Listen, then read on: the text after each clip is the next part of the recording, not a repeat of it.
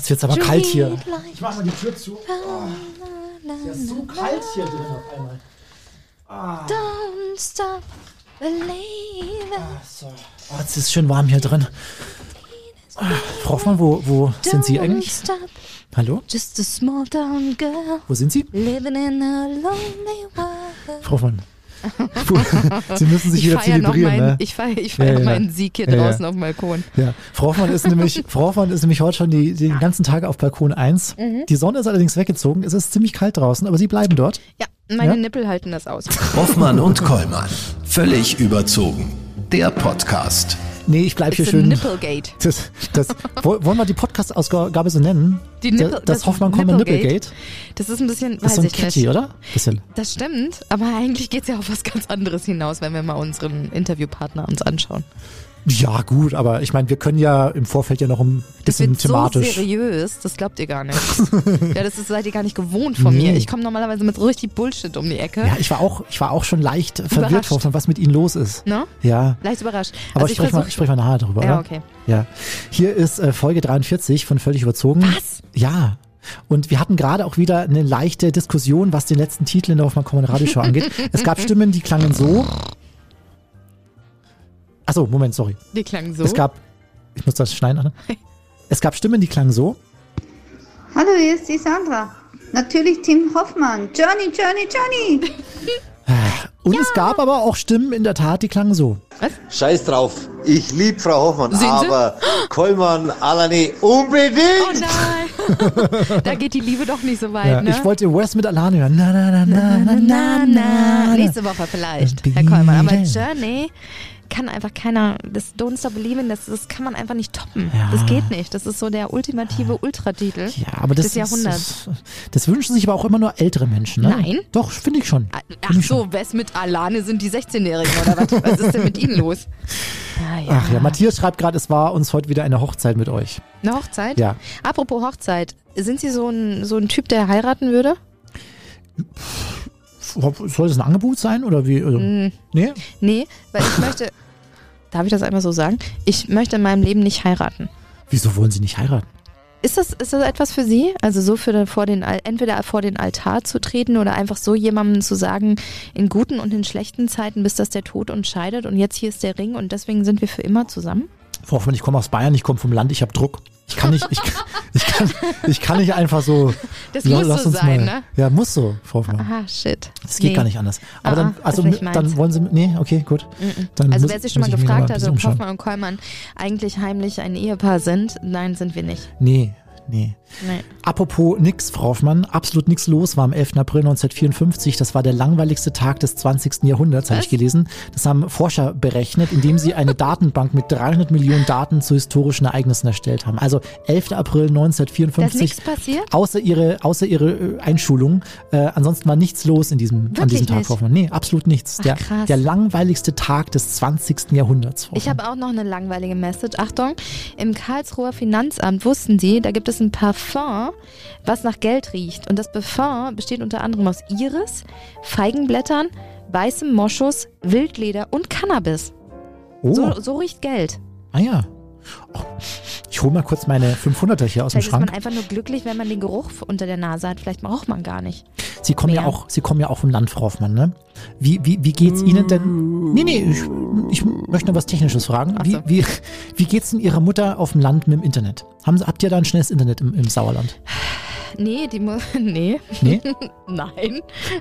Attendorn Shoutout. Also da kann man noch ein bisschen was machen. Attendorn. Wie, wie kommen Sie darauf? Weil ich da auch noch eine Meldung die Woche gelesen habe, da hat ein Dorf zusammengehalten, Frau Hoffmann. Vielleicht tut das Attendorn demnächst auch. Und zwar ein kleines Dörflein in Hessen, 160 Bewohner, Wiesenthal. Die, ähm, äh, da sollte eine Glasfaserkabel verlegt werden. Ähm, die Telekom sagt aber, es sei eher unwirtschaftlich, da überhaupt was zu verlegen, weil die 160 Leute brauchen kein Internet.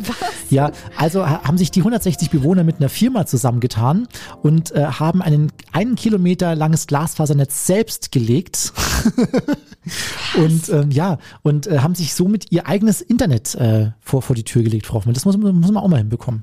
Wow. Ja. Jetzt bin ich. Wie heißt das Dörfchen? Das nennt sich Wiesenthal. Da können wir ja eigentlich mal nächste Woche hin anrufen und mal fragen, ob sie uns auf dem Schirm haben und ob sie sich was wünschen wollen in der Hoffmann-Kollmann-Show. Ja. Wussten Sie, dass Männer mit Bauch für Frauen attraktiver sind und länger leben? Wahnsinn, ich komme mal kurz raus auf den Balkon, ob der Bauch so okay ist. Ganz kurz. Auf. Ja, da ist er ja schon. Und da kommt auch Herr Kollmann. Aber der ist zu klein, Herr Kollmann. Was? Haben Sie nicht genug gegessen in letzter Zeit? Da ist ja gar nichts an, Sie, an Ihnen dran, würde meine Oma jetzt sagen. sagt meine Oma auch immer. Gibt es in München nichts zum Essen, sagt sie immer. Wahnsinn, Wahnsinn. Ah, Ähm, ich freue mich auf nächste Woche übrigens, Herr Kollmann. Was ist da? Äh, sind Sie da eigentlich vorhanden morgens? Ich habe Nee, ne? Frühsendung, erinnern Sie mich Doch, nicht Sie dran. haben Frühsendung. Ach, wie witzig. Wir haben, ähm, okay, das ist ein sehr ernstes Thema. Wir haben Fluchtwoche. Mhm. Es geht um Flucht komplett. Und da werde ich mich auch unter anderem ähm, damit beschäftigen, was Flucht so im Körper auslöst. Ja. Das Bedürfnis nach Flucht, wer überhaupt flüchtet. Und ähm, ja, ich glaube, es wird zwischendurch sehr, sehr, sehr, sehr spannend. Haben Sie diese Woche mitbekommen? Da ging es um Science und Fiction. Ich habe geschlafen Und da habe ich über äh, Sex im Weltall gesprochen. Ja, da habe da hab, da hab ich Ist- leider ist, geschlafen. Ist eine sensationelle Geschichte, wollten schon ganz viele Menschen mal ausprobieren.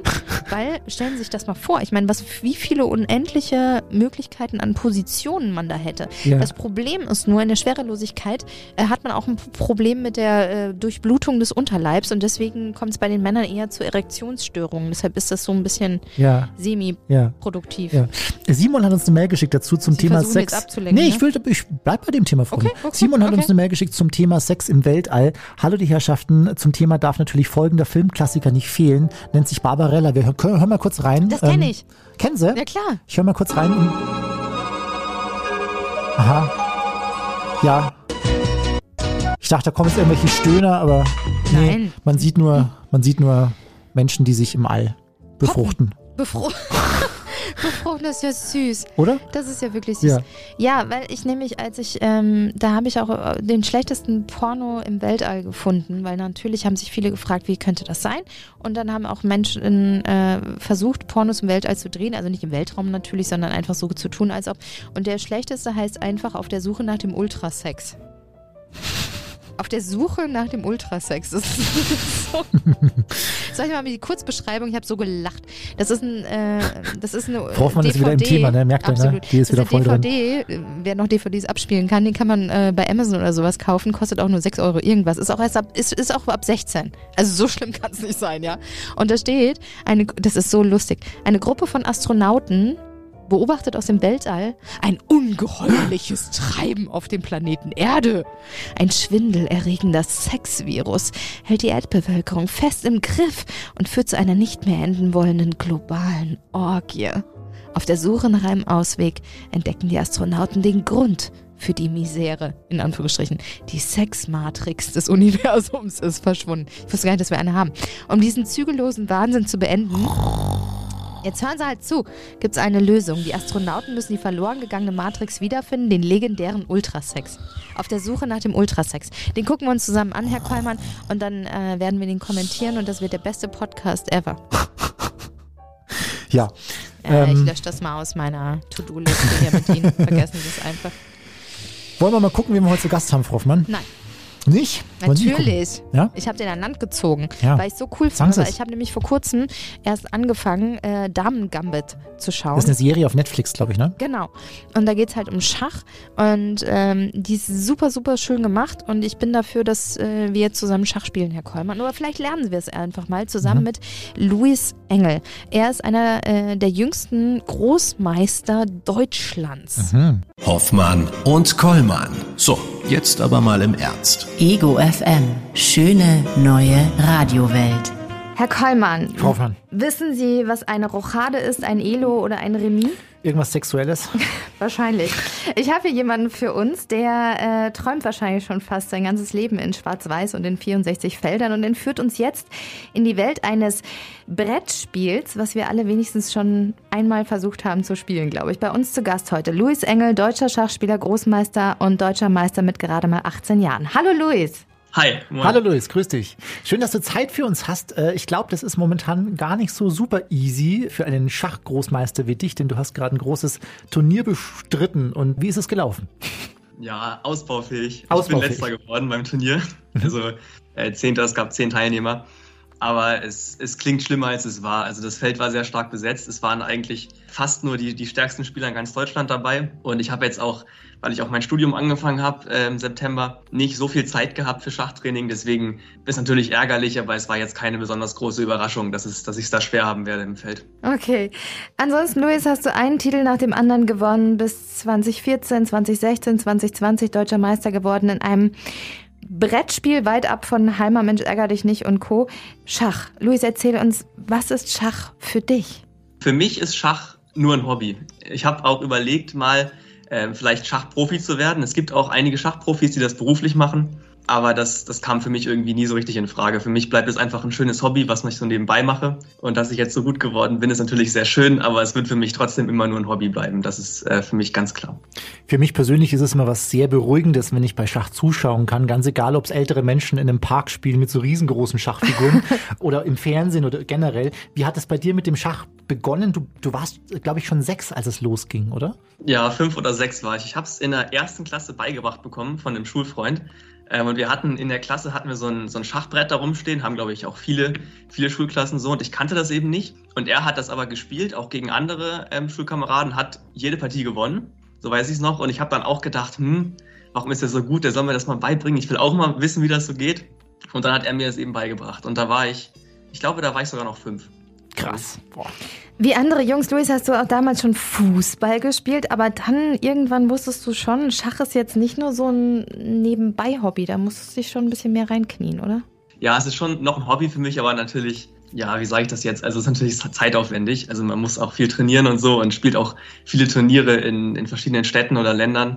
Also es ist natürlich schon ja, ein großes Teil, großer Teil von meinem Leben, sage ich mal so. Aber ich, es ist trotzdem immer noch ein Hobby für mich, genau wie Fußball auch ein Hobby für mich ist. Ja, würde ich das so sagen, ja. Wie hoch muss denn der IQ sein? Ich persönlich stelle mir immer vor, dass die großen Schachspieler äh, doch alle unglaublich intelligente Menschen sein müssen, oder? Wie, wie bist du sonst denn so außerhalb des Brettes im normalen Leben? Puh, das kann ich selber nicht beurteilen, das müssen andere sagen. Ja, ich denke schon, also die, die stärksten Spieler sind bestimmt alle sehr intelligent, aber man muss jetzt nicht super schlau sein, um Schach zu spielen. Das ist eigentlich was, was jeder machen kann. Also Herr Kollmann, ähm, Sie haben noch Chancen. Ich, ich habe Chancen, ja. Nein, also ich, ich denke, da besteht vielleicht ein kleiner Zusammenhang, aber es ist jetzt nicht so, dass man unbedingt intelligent sein muss für Schach, würde ich sagen. Mhm. Luis, was muss man denn besonders gut können, um besonders gut Schach zu spielen? Ich meine, ich kann jetzt nicht mal den nächsten Schritt von Herrn Kollmann vorausberechnen. Du bist auf dem Brett zehn Schritte weiter. Was ist es? Konzentration, strategisch denken, den Gegner analysieren. Was kannst du denn besonders gut? Ist, ist eine schwierige Frage, aber tatsächlich, ich glaube, es ist eine Mischung aus allem. Man braucht auch bestimmt eine gute Ausdauer, weil Schachpartien ähm, bis zu vier, fünf Stunden dauern können. Und auf jeden Fall Konzentration, auch Kreativität. Und vor allem muss man eben die Fähigkeit haben, auch äh, strategisch so vorauszudenken. Ob es jetzt irgendwas davon gibt, was ich besonders gut bei mir selber festgestellt habe, kann ich, kann ich schwer sagen. Also ich, ich glaube, es ist so ein bisschen so eine Mischung aus allem, was da zusammenkommt. Mhm. Mhm. Und den perfekten Blick wahrscheinlich auch auf so ein Schachbrett. Ne? Das ist, glaube ich, auch wichtig, da den Überblick zu, zu behalten bei so einem Spiel. Ja, sicherlich auch. Jetzt haben ja. wir vorhin gerade gehört, du warst gerade mal sechs Jahre alt, als du, als du damit angefangen hast, fast, fast sogar noch fünf. Jetzt bist du mittlerweile 18. Wenn du mal so ein bisschen zurückrechnest, was glaubst du, wie viele Stunden hast du bisher in deinem Leben mit Schach verbracht? Oh, das ist eine ganz schön gefährliche Frage. Ähm, was würden deine Eltern sagen? Oh, das, das weiß ich nicht. Kann ich schwer beantworten. Ich glaube, ich habe so mit vielleicht elf, zwölf, dreizehn Jahren habe ich noch deutlich mehr gemacht, als ich jetzt mache. Also gerade seit meinem Studium mache ich leider viel zu wenig äh, für meinen Schach. Aber so, so früher habe ich schon ja, ziemlich viel gemacht. Auch gar nicht so viel, sage ich mal, hartes Training, sondern mehr so nebenbei, dass ich viel ähm, Schachbücher gelesen habe oder, oder so äh, Schachzeitschriften oder auch gegen meinen Zwillingsbruder ähm, Schachpartien gespielt habe. Da kommt schon eine ganze Menge zusammen, denke ich. Aber es ist jetzt, ist jetzt schwer, das so auf einen Wert ja. zu bringen. Jetzt hast du schon von Training gesprochen. Wie trainiert man das denn? Also fürs Fußball kann man Torschüsse üben oder den Gegner umdribbeln. Wie übt man denn beim Schach? Du hast ja deinen Trainer. Ab, ab ans Brett und los oder wie geht das? Ja, ich, ich kann es versuchen zu erklären. Also natürlich kann man zum Beispiel Trainingspartien spielen ähm, gegen seinen Trainer, gegen, gegen irgendwen und dann hinterher vor allem analysieren, was hat man falsch gemacht und dann äh, immer gucken, was wären vielleicht bessere Züge gewesen, was kann ich noch verbessern. Ähm, man macht auch viel Training, indem man zum Beispiel bestimmte Stellungen auf dem Brett aufbaut und dann da einfach versucht, den besten Zug zu finden oder so Pläne zu entwickeln. Und was man auch machen kann, ist auch Eröffnungstraining, was ich persönlich nie so richtig gemocht habe, weil jede Schachpartie beginnt ja mit der gleichen Anfangsstellung und deswegen wiederholen sich bestimmte Anfangszüge immer regelmäßig in Partien. Und man sollte da eben schon so ungefähr wissen, wie man eine Partie eröffnet, auch einfach um Zeit zu sparen. Und ja, das ist auch sehr wichtig. Und da muss man aber auch leider eine ganze Menge auswendig lernen. Ähm, das mag ich persönlich jetzt nicht so gern, aber das gehört eben auch zum Trainingsprogramm dazu. Mist, das ist doch nichts für mich. Auswendig lernen ist schwierig. Ah, Louis, äh, Frau Hoffmann hat hier vorhin schon so ein paar Begriffe verlauten lassen, von denen ich in meinem Leben noch nie was gehört habe. Zum Beispiel das Ranking-System im Schach. Was ist ein ELO? Ähm, ist, die ELO ist eine Zahl, die angibt, wie stark äh, ein Schachspieler ist. Und man kann eben, wenn man gegen Gegner gewinnt, ähm, Elo dazu gewinnen und wenn man eben verliert, dann verliert man Elo und dadurch entsteht eine Rangliste. Ich glaube, es ist beim Tennis ja zum Beispiel auch so. Das ist eben die, die, die Zahl beim Schach. Und äh, der Weltmeister Magnus Carlsen hat aktuell eine Elo-Zahl von, ich glaube, über 2800. Also. Wie viele hast du, Luis? Ich habe jetzt gerade, glaube ich, 2540 ungefähr. Uh, wow. Okay. Äh, jetzt hast du eben auch schon gesprochen von deinem äh, Zwillingsbruder. Du hast auch noch einen kleineren, die spielen auch beide Schach. Habt ihr auch viel, äh, also spielt ihr selber viel zu Hause miteinander, gegeneinander? Ja, tatsächlich schon. Also es bietet sich ja an, wenn man quasi direkt einen, einen Trainingspartner zu Hause hat, mit dem man dann spielen kann. Also wir haben, wir haben schon relativ viel gespielt. Wir haben auch, ich weiß gar nicht genau wann, aber schon vor einigen Jahren haben wir uns ähm, so einen Tisch zum Geburtstag gewünscht und auch bekommen. Den kann man umklappen und auf der anderen Seite ist dann sozusagen ein Schachbrett. Ach cool. Also es steht dann quasi immer rum und man kann immer, wenn man möchte, kann man den Tisch umdrehen und dann da Schach spielen. Und wenn halt so ein Brett dann schon rumsteht, dann, dann spielt man schon oft gegeneinander. Es ist auch irgendwie viel schöner, ähm, als Online-Schach zu spielen, weil die meisten natürlich zu Hause jetzt nicht den Luxus haben, dass sie einen Zwillingsbruder haben, der auch Schach spielt. Und die spielen dann eben Online-Schach. Aber so am Brett dem Gegner auch gegenüber zu sitzen, ist natürlich viel schöner.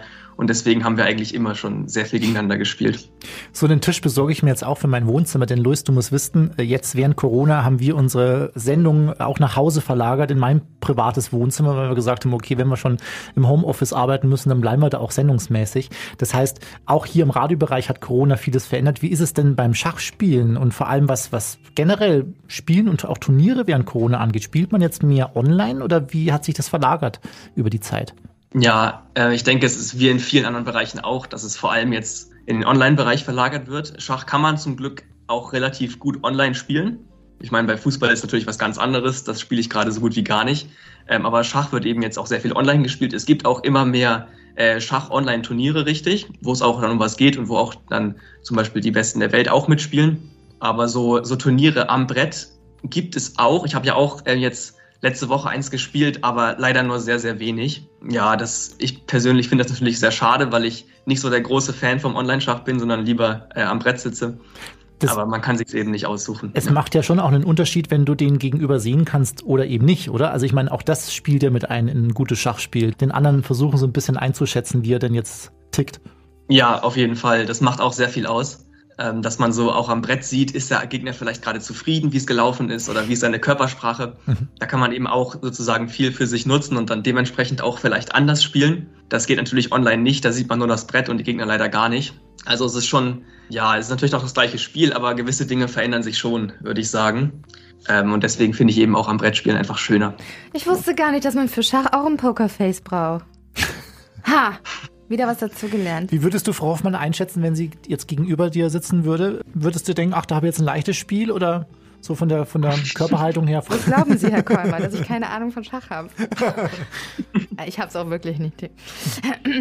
Sag mal, ähm, die größten Spieler, Luis, die haben auch so besondere Skills. Also ich habe äh, Großmeister Timur Gariev habe ich gesehen, also ein Video, da hat er gegen 48 Gegner blind simultan gespielt. Ist es so das Nonplusultra oder ist es nur so ein Gimmick obendrauf für uns Zuschauer? Ja, ich, ich würde schon sagen, blind simultan ist somit das Schwerste, was man machen kann. Deswegen an 48 Brettern ist auch für mich völlig unvorstellbar. Das könnte ich nicht, blind simultan. Ich finde, Blindschach alleine ist schon schwierig genug. Also ich kann es ja vielleicht einmal erklären. Ich glaube, das werden nicht alle wissen, was das ist. Und zwar spielt man da Schach, aber sieht das Brett nicht. Also hat zum Beispiel eine Augenbinde vorm Kopf oder guckt woanders hin und sagt nur mit Hilfe der Koordinaten dann an, welche Figuren man auf welche Felder ziehen möchte. Und das ist eben schon äh, extrem schwierig, weil man im Grunde die ganze Zeit dieses Schachbrett im Kopf haben muss und sich alle Figuren merken muss. Und simultan, also auch noch an 48 verschiedenen Brettern gleichzeitig. Oh Gott. Unfassbar schwierig. Also ich habe mal blind simultan an zwei Brettern gleichzeitig gespielt und das fand ich schon sehr schwer. Aber an 48 ist also un unvorstellbar ja, da braucht man schon ganz besondere Fähigkeiten dafür. Ganz besonderes Brain. Apropos besondere Fähigkeiten, was geht denn in solchen Menschen vor, die eben genau solche Fähigkeiten haben? Ich meine, du kannst dich da wahrscheinlich am besten hineinversetzen. Ich, ich denke, es wird schon so sein. Man muss sich irgendwie alle Bretter merken können. Also man muss jedenfalls unfassbar viel in seinem Kopf einfach nebenbei sozusagen äh, sich merken. Es, es wird wahrscheinlich so sein. Also ich, ich kann es mir auch schwer vorstellen. Es ist auch ein Extremfall, sicherlich. Mhm. Aber als ich das an zwei Brettern gespielt habe, war es bei mir auch so dass ich quasi versucht habe, mir die beiden Bretter separat zu merken. Und das war schon schwierig genug. Mhm. Hast du bestimmte Strategien, wie du dich auf ein Spiel konzentrierst? Hörst du zum Beispiel vielleicht Musik? Blendest du deine Umwelt komplett aus? Wie konzentrierst du dich persönlich? Wenn man beim Turnier am Brett sitzt, ist man meistens im Turniersaal, wo noch viele andere spielen und da darf man leider keine Musik hören. Da muss alles schön ruhig sein. Oh. Also nee, und nicht mal auf den Kopfhörern. Ach so, darf man leider nicht haben am Brett, weil man könnte ja durch die Kopfhörer dann Tipps bekommen zum mhm. Beispiel. Oh. Das ist leider verboten. Mhm. Also ich glaube, ich, ich würde schon, schon gerne Musik hören, wenn ich dürfte. Also auch wenn ich jetzt an meinem Laptop sitze und online spiele, höre ich oft nebenbei Musik. Ähm, am Brett geht es leider nicht. Klassische Musik natürlich, oder? Also ich sorry, in meinem Kopf muss ein Schachspieler klassische Musik hören. Jetzt kommst du wahrscheinlich mit Rammstein um die Ecke oder so. klassische Musik höre ich tatsächlich überhaupt nicht ja, ansonsten Rammstein jetzt auch eher selten. Aber ich, ich höre viele verschiedene Musikrichtungen. Ich bin jetzt nicht festgelegt auf ein bestimmtes Genre, aber klassische Musik überhaupt nicht. Aber um vielleicht mal dieses, ja, nicht Vorurteile, um das so ein bisschen nochmal dazu Bezug zu nehmen. Ich kenne auch von einigen äh, Schachspielern, die klassische Musik hören, aber ich gehöre nicht dazu. Mhm. So ein gewisses Klischee ist es ja auch, wenn man an Schachspielen denkt, dass da zwei Menschen sitzen, die Stunden über Stunden Zigaretten qualmen und Wodka zu sich nehmen und äh, sich ganz genüsslich auf das Spiel konzentrieren. Und da kann dann auch mal ein Zug ein bisschen länger dauern. Wie ist das denn bei dir? Bist du eher ein schneller Zieher der Figuren oder wächst du schon eher noch mal ein bisschen mehr ab als andere? Ja, es, es kommt natürlich immer darauf an, wie gerade so die Partie läuft. Also es kann natürlich komplizierter sein oder es kann vielleicht nicht so kompliziert sein. Und dann muss man eben entsprechend mehr überlegen oder weniger. Ich, ich würde sagen, dass ich tendenziell eher ein schnellerer Spieler bin, weil ich immer sehr in Stress komme, wenn ich nicht mehr so viel Zeit auf der Uhr habe. Also ich, ich würde sagen, ich bin schon eher der, der schnellere Spieler. Und nochmal zu dem anderen. Man sieht das auch in, in, so Filmen und so und in so Comics oder so, dass natürlich immer die, die Schachspieler schön äh, rauchen am Brett und so weiter. Das war auch früher sogar ziemlich üblich, aber ist mittlerweile ja aus, denke ich, verständlichen Gründen auch verboten worden. Heute wird gekifft. Aber man kann während der Partie kann man rausgehen und dann eine rauchen. Das machen mhm. auch ja einige. Mhm. Mal verliert man, mal gewinnt der andere. Wie gehst du mit Niederlagen um, Luis? Das ist äh, die gemeine Frage. Ich habe früher tatsächlich geweint nach meinen Niederlagen. ähm, das ist heute zum Glück nicht mehr so. Äh, meistens, wenn man dann so eine Partie gespielt hat, die dauern ja auch, wie gesagt, einige Stunden, also so drei bis vier Stunden in der Regel, manchmal noch länger. Dann ist man natürlich erstmal geknickt, weil man so lange gekämpft hat und am Ende dann doch nichts bei rumgekommen ist. Und ich brauche dann erstmal so, ja, meine, meine paar Minuten, um mich zu sammeln und dann geht es auch schon wieder besser. Luis, also, ich heul fast nach jeder Sendung mit Herrn Kollmann. Aber du würdest jetzt nicht äh, so ein Spielbrett einmal quer durch den Raum pfeffern, weil du einfach denkst, verdammte Scheiße, Fehler gemacht. nee, jetzt zum Glück nicht mehr. Früher vielleicht eher, aber nee, habe ich zum Glück nie gemacht.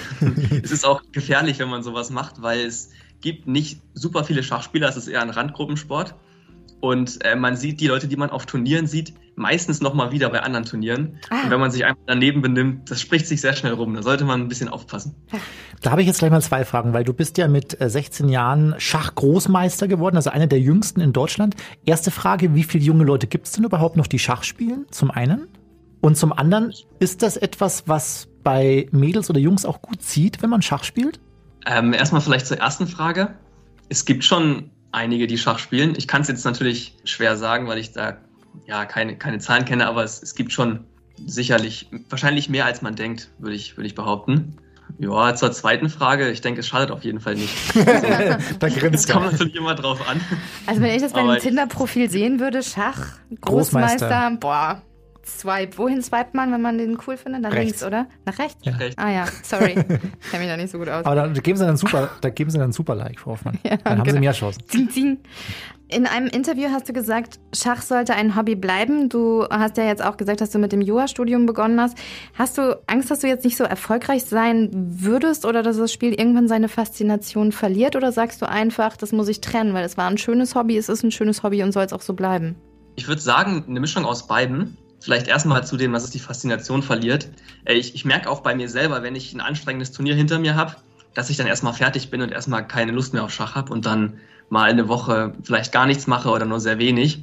Und wenn ich mir jetzt vorstellen müsste, dass ich mein ganzes Leben quasi auch als Beruf damit Geld verdienen muss, dann muss ich ja quasi die ganze Zeit was dafür machen. Und ich glaube, da hätte ich irgendwann äh, keinen Spaß mehr dran. Und außerdem würde es mich, glaube ich, auch nicht erfüllen, wenn ich nur Schach spielen würde, weil ich auch irgendwie, es klingt jetzt ein bisschen dumm, aber ich will auch noch irgendwas machen, was ein bisschen sinnvoller ist, als nur da äh, Schachfiguren hin und her zu bewegen. Und des, deswegen kommt es für mich einfach nicht in Frage äh, als Beruf. Jetzt wurde ja ganz oft versucht, in der Vergangenheit Schach in die Olympischen Spiele zu integrieren. Ja, das ist bislang immer gescheitert. Jetzt auch für die Spiele 2024 in Paris wurde das vom IOC abgelehnt. Sagst du auch, Schach sollte olympisch sein? Und wenn ja, warum? Äh, ich denke es auf jeden Fall, weil ich, ich denke, Schach ist definitiv ein Sport. Natürlich kein körperlicher Sport, sondern mehr Denksport. Ich sehe da eigentlich keinen Grund, warum man jetzt ausgerechnet bei Schach sagt, es ist kein Sport. Und ich habe auch tatsächlich von einer Studie gelesen, die zu dem Ergebnis gekommen ist, dass man bei einer Schachpartie, so zum Beispiel über fünf Stunden, äh, dass man da fast so viel Energie verbraucht, einfach durch die Gehirnleistung, wie bei einem Marathon. Boah, Also das ist nicht so, dass man da nur rumsitzt, sondern es ist echt auch körperlich richtig anstrengend. Und ich merke auch zum Beispiel bei mir selber, dass ich nach Schachturnieren immer plötzlich ein paar Kilo Gewicht verloren habe, einfach weil es so anstrengend ist. Von daher sehe ich das auf jeden Fall als Sport an. Frau Hoffmann. Krass. Soll ich vielleicht doch damit anfangen? äh, es gibt einen Film und eine Miniserie, das Damen-Gambit auf Netflix. Hast du das gesehen? Ja, natürlich. Ich denke, als Schachspieler muss man das gucken. Okay, wie findest du das? Ich habe gestern lustigerweise erst angefangen, das zu gucken.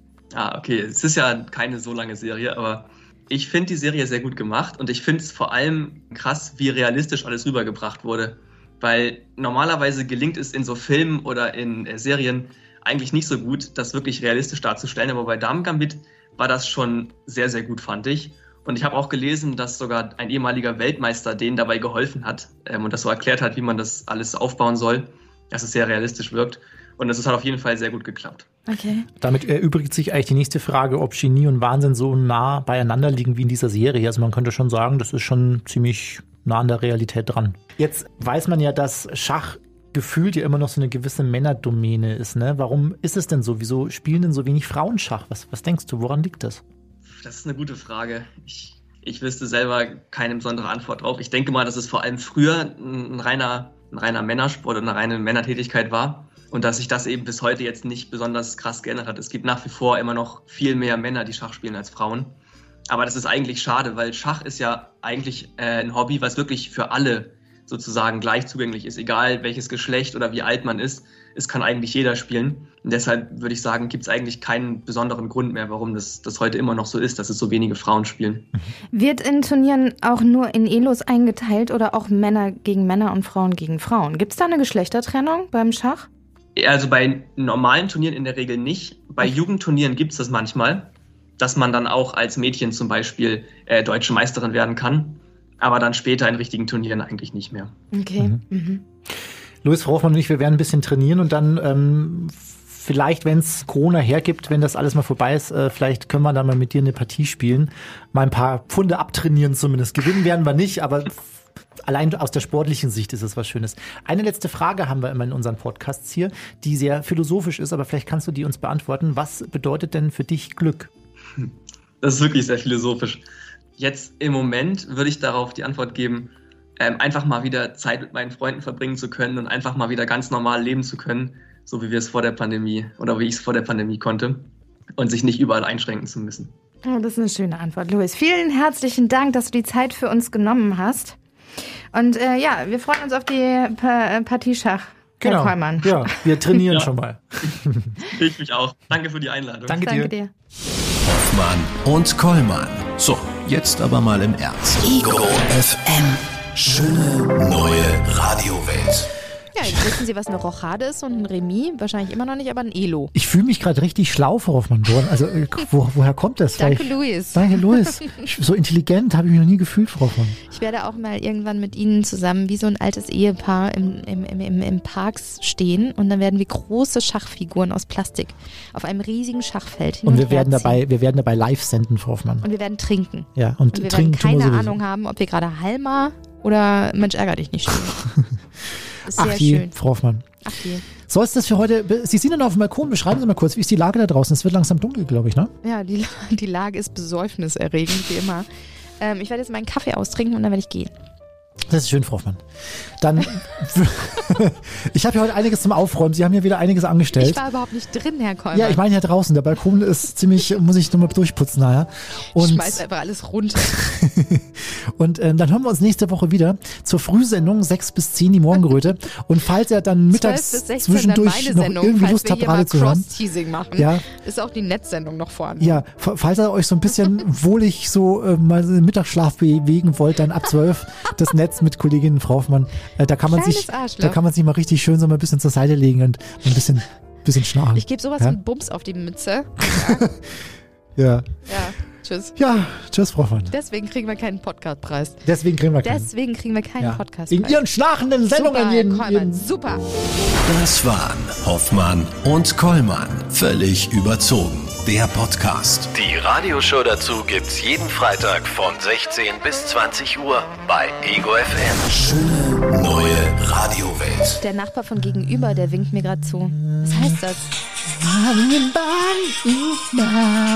Wir sollen leiser sein? Ah ja, okay. Machen Sie mal Ihr Zeug aus hier.